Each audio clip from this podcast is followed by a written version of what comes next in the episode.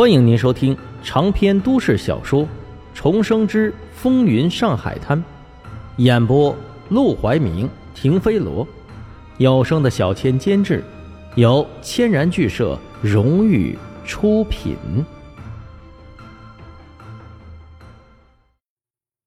第六十七章，犹豫死的人就是你。我出去一趟。黄金荣到底还是坐不住了，他站起身来，朝女佣看去，刚想让她去取外套和帽子来，林桂生把他拦下：“你要去哪儿？今天周六，难得你休息，就不能在家陪陪我吗？”在家闲得闷，出去晃晃。林桂生勾起嘴角一笑。晃晃，只怕是想干女儿了吧？他嘴角含着笑，缓缓的起身。如果只是闷了，那好说。听说林祥吉铺子里又来了几套不错的旗袍，你陪我一起去试一试吧。黄金荣眉头微皱，正要拒绝的时候，林桂生却打断了他的话头：“你很久没陪过我了，再过不久就是我的生日。”我提这么个要求不过分吧？再说，去看个旗袍而已，也花不了你多少功夫的。见他都说到这个份上了，黄金荣也不好再拒绝，只能轻叹口气，跟他一起出了门。车子离开了黄公馆，朝前驶去。藏在附近的高楼上的阿华看到这一幕，立即下楼，骑着自行车就在后面追了一路。等确定他们两个进了那裁缝铺子，又飞快地骑回陆兰春的住处，用手语比划了半天。去拿旗袍，好机会啊！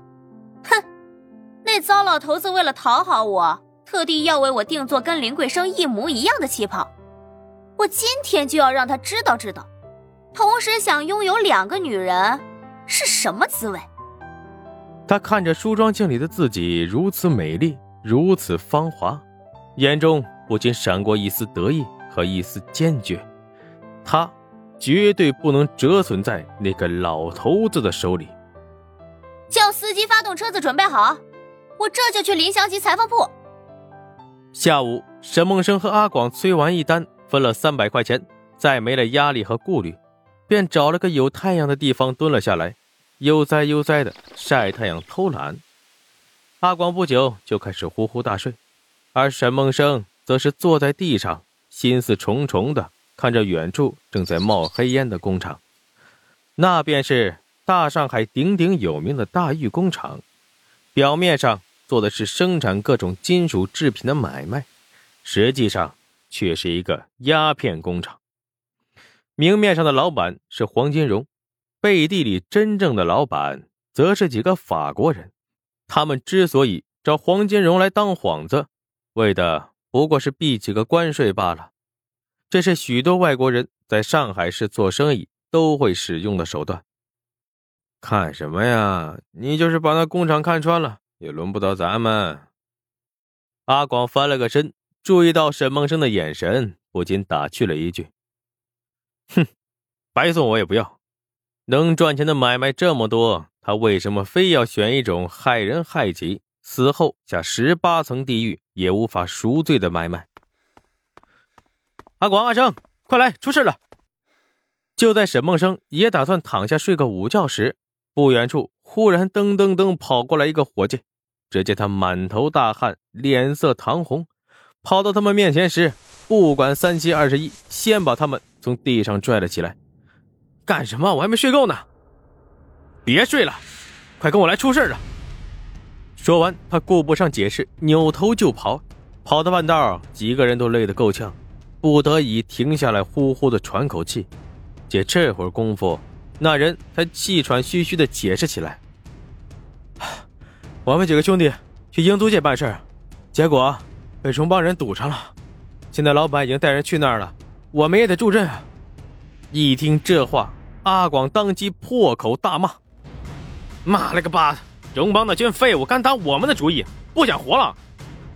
他们这是有备而来，我们的人吃了很大苦头。”荣邦，那不就是上次？话说到一半，他就不用再说下去了。伙计的眼神已经说明了一切，一切的根源就是他。当初他为了救二叔，被荣帮的人打了。后来黄老板为了示威，就派马祥生杀了荣帮的六个人。只见那伙计咬牙切齿的：“娘的，荣帮一直没动作，我们还以为他们认怂了，谁知道他们憋着劲儿想搞大的。今天我们几个兄弟带一批货经过，荣帮的人直接把货劫了。”还把我们的人扣下来，那还等什么？快走啊！老子废了他去！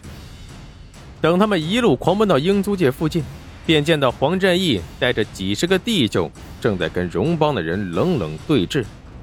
幸好被荣帮堵着那几个人已经设法跑了回来，他们满头是血，显然被打得不轻，而且货也落进了荣帮的人手里。双方隔街相望，杀气腾腾，一场大战。一触即发，黄振义问着马祥生：“我们这边多少人了？刚才又来了十几个弟兄，现在五十七个了。荣帮那边呢？荣帮好像是全出来了，林林总总加起来，一共五十三个。五十三对五十七，双方人马可以说是旗鼓相当。百人大战，在上海市大大小小的火拼事件里。”规模算得上中等，附近的百姓眼见情况不妙，早就各回各家，关门闭户，连窗户都封得死死的，只悄悄地从缝隙里观望。就连附近的摊贩店铺也都把客人赶走，提早打烊，生怕殃及池鱼。黄振义捏着脑袋，冷冷地看向马路对面那些人：“区区一个荣帮，也敢在太岁爷头上动土？”今天要是不给他们点颜色看看，大上海还以为我黄振义是好欺负的。上次杀了他们六个还不老实，这次来了五十三个，至少得杀三十五个才能让他们心服口服。他们说着狠话，鼓舞着伙计们的士气，伙计们也是摩拳擦掌，跃跃欲试。